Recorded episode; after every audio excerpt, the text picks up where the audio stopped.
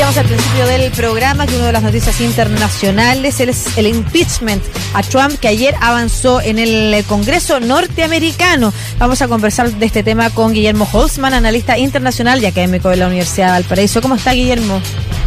¿Qué tal, Lucía? Un agrado saludarte. Igualmente, muchas gracias. Queríamos entender más lo que está pasando en Estados Unidos, pero eh, partiendo por lo institucional, lo político institucional, que tiene que ver con precisamente este proceso de destitución a pocos, o de interpelación a pocos días de que Trump abandone la Casa Blanca. ¿Nos puede contar de qué se trata el impeachment y cuántas personas, cuántos presidentes anteriormente han pasado por este proceso y con qué resultado? A ver, tenemos eh, la historia de Estados Unidos, como sucede en muchas democracias, y que cuando hay un conflicto entre el legislativo, el ejecutivo o el ejecutivo, el presidente en este caso, no cumple con las leyes o va contra el orden institucional, está la posibilidad de una acusación constitucional que en el caso de Estados Unidos se denomina impeachment. Y este impeachment, para el caso de Donald Trump, surge a raíz del asalto que hubo al Capitolio.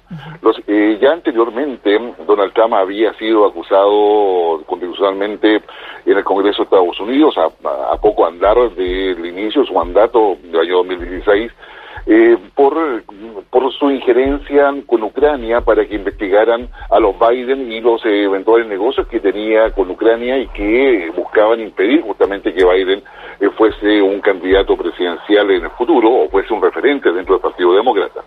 Anterior a eso, eh, como Bill Clinton estuvo también acusado constitucionalmente y al igual que le pasó con Trump, y la acusación no prosperó en el Senado y en consecuencia digamos, no, no fue destituido ni tampoco sancionado. Y ya después de todo eso nos vamos ya al siglo XIX, en 1868, al cuando el presidente Wilson eh, es acusado y tampoco esta acusación finalmente termina con su destitución. Hay un caso entre, entre medio, que es el caso de Richard Nixon, mm. que antes de que se le acusara por el caso Watergate, digamos, que le hizo un impeachment, él renunció al cargo y por lo tanto ese impeachment quedó suspendido porque no había caso, dado que él había renunciado a la presidencia de la República. esos son los casos y por lo tanto vemos que son pocos. Sí, claro, muy pocos. Y, y en este escenario, ¿qué posibilidades hay de que, perdón, avance el impeachment? Porque eh, sería bueno que usted también nos pudiera ayudar a explicar el proceso del impeachment. A ver, el proceso de impeachment ya la primera parte ha sido eh, ha sido evacuada o ha tenido resultado con el apoyo de la Cámara de Representantes en forma, forma mayoría eh, sólida, con 222 votos, incluyendo a 10 votos republicanos que se sumaron al impeachment. Eh, habiendo existido esto y a pesar de no haber investigación, y la investigación no se ha hecho porque todos los antecedentes son de público conocimiento y están contenidos en los discursos y en entrevistas grabadas por o realizadas por Donald Trump, donde incita a la violencia, incita a sus seguidores a, eh, a apoyarlo contra el robo de, electoral que él ha denunciado y donde no ha presentado ninguna evidencia. Y en esa, en esa perspectiva eh, no es necesaria una investigación. además la cantidad de Twitter por varios días, por lo tanto la evidencia es de, público conocimiento. Ahora esto pasa al Senado, y en el Senado para que el impeachment pueda seguir, y se requiere no solamente que el Senado se reúna, que ya vamos a hablar de, sobre eso, sino que tenga un eh, dos tercios de la votación, o sea, eh, bien digo, dos tercios de la votación, que son 77 en la práctica eh, votos, donde necesariamente estaría requiriendo 17 votos republicanos. Actualmente se piensa de que habría 12 al menos que estarían dispuestos de los votos a apoyar el impeachment. En un Senado que está dividido en 50 senadores para el Partido Demócrata y 50 para el Partido Republicano, y donde el voto dirimente lo tiene Kamala Harris, que le corresponde a ella presidir justamente el Senado. Si logran efectivamente esta, esta cantidad de votos, y más allá de que no hay tiempo antes de que el presidente entregue el poder el 20 de enero, en definitiva, la idea que está hoy día prevaleciendo es que el impeachment igualmente siga adelante y aprobándose en el Senado se estaría votando no solamente una acusación eh, eh, donde se acredite que el presidente faltó a su deber constitucional, sino que va a abrir una segunda votación con la cual se impediría de que él pueda ocupar cualquier cargo público eh, o federal en el caso de Estados Unidos por el resto de su vida y eso impediría que él fuese candidato en 2024 para varios para el, para el Partido Republicano esto es un tema que es muy sensible porque si efectivamente el Partido Republicano apoya el impeachment, ah, el Partido Republicano estaría jugándose por el hecho de separarse de Donald Trump, uh de dejarlo inhabilitado políticamente, y sería la oportunidad para la recomposición y el, retorno a la, a la identidad del Partido Republicano que ha sido atrapada por la personalidad de Donald Trump. Claro, por otro lado significaría perder muchos votos eh, que les ha permitido también avanzar en algunos escaños, me imagino yo. Exactamente, estamos hablando de 75 millones de votos a una de, las elecciones con mayor participación en Estados Unidos y eso también es lo que se está colocando en la balanza. Para el Partido Demócrata, a su vez, eh, eh, están discutiendo si efectivamente vale la pena apresurar todo esto y ocupar al Senado después del 20 de enero en discutir la acusación contra Donald Trump y no darle el apoyo a Joe Biden para la configuración de su gobierno y las decisiones que tiene que tomar y que requieren el apoyo del Senado.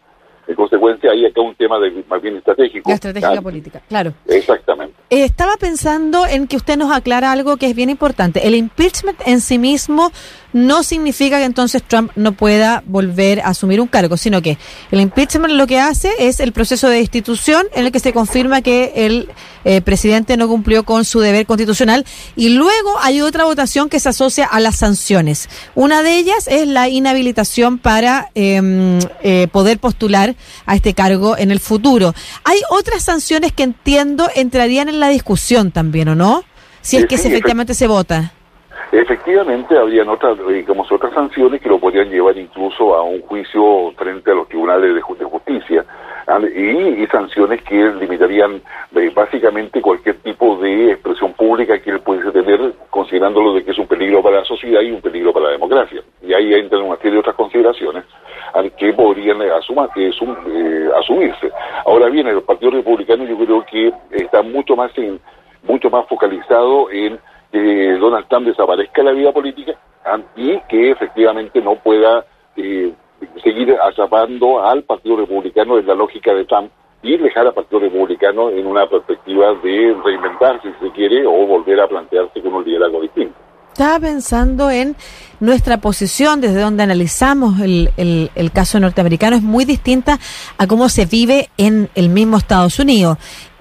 También en Estados Unidos se vive de distintas formas, ¿no es cierto? Nos hemos dado cuenta a propósito también de la erupción de Donald Trump eh, y otros populismos, no solamente ahí, sino que en el mundo, eh, de cómo también la élite política está desconectada de un montón de bases que se que adhieren, incluso independiente de sus posiciones ideológicas, pero adhieren a un personaje eh, que representa lo antipolítico. Entonces, eh, la pregunta que le quiero hacer a usted ahora tiene que ver con su opinión respecto de si este impeachment debiera efectivamente avanzar. ¿Qué significa y por qué? Porque nosotros desde lejos pudiéramos no comprenderlo. ¿Por qué un ciudadano como Donald Trump sería bueno que nunca más vetarle de por vida la posibilidad de acceder a un cargo de elección popular? A ver, yo creo que aquí hay hay tres aspectos que yo creo que son importantes. Primero es que las democracias que, tienen una institucionalidad insuficiente o debilitada, en el caso de Estados Unidos es insuficiente, en términos de que no pudo evitar ir a la, concentración de poder que hace Donald Trump, aprovechando el régimen presidencialista de Estados Unidos, en términos de poder eh, digamos, anular al Partido Republicano, concentrar todo el poder digamos, dentro de lo que es su atribución presidencial. Recordemos que para muchas cosas, al no tener el apoyo de la Cámara de Representantes, utilizó el expediente de las órdenes ejecutivas, que sería más o menos como el decreto supremo acá en Chile. Mm. Y, en, esta perspectiva es eh, que hay que impedir que la democracia se transforme con sus propios mecanismos en un autoritarismo. Yo creo que la primera, la primera cosa que está en juego dentro de lo que es la tradición estadounidense y la lógica con la cual se funda Estados Unidos y la base democrática que tiene Estados Unidos históricamente. Y hay tradición, hay valores, y hay cuestiones fundamentales respecto a que no haya nunca una concentración de poder que pueda permitir a alguien imponer su voluntad por sobre, por sobre otras a toda la sociedad. Lo segundo eh, tiene que ver con el hecho de que en Estados Unidos el hecho la, eh, el que no existe en el establishment que tiene la facultad de tomar decisiones dentro del gobierno quede totalmente anulada respecto a la voluntad de una persona que si no hay evidencia sólida respecto a su estado mental o a sus intereses políticos o personales, en definitiva no hay un contrapeso adecuado. Y eso, digamos, significa de que para evitar eso, el impeachment tiene que funcionar porque sería el elemento que permite reequilibrar nuevamente las relaciones de poder y evitar la concentración del mismo.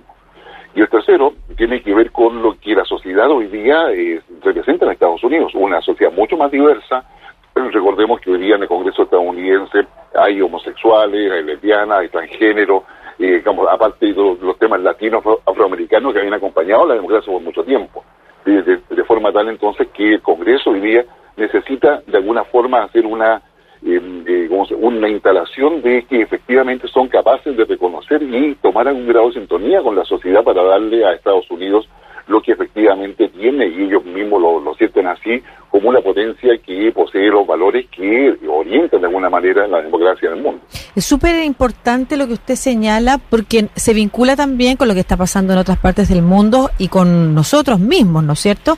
Usted hablaba, por ejemplo, de este presidencialismo tan exacerbado, de cómo lo que pasó con Trump también eh, eh, fue verificar que era fácil pasar por encima de la, del consenso democrático para, para alcanzar ribetes autoritarios y eso nos pone eh, ante dos discusiones constitucionales. Uno, eh, ¿qué, elección saca debería sacar Chile también en su debate constitucional de efectivamente los presidencialismos o los hiperpresidencialismos y por otro lado también saber si sería posible entonces ver a, a Estados Unidos avanzando también en, en una nueva enmienda, en una reforma de su de su carta magna, porque las democracias hoy en el mundo, me estoy acordando del libro Cómo mueren las democracias, ¿no es cierto?, de Levitsky y de Ziblatt, eh, las democracias en el mundo hoy tienen nuevos desafíos.